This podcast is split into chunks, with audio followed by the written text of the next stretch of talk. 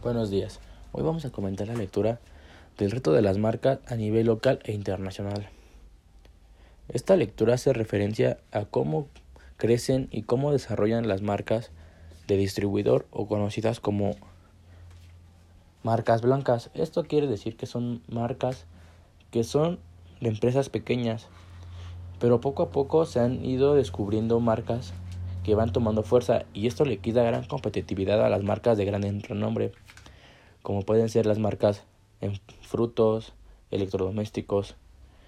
Y dice cómo las marcas tienen que especializarse para no perder sus clientes, ya que estas marcas blancas han tomado fuerza en casi todo el mundo.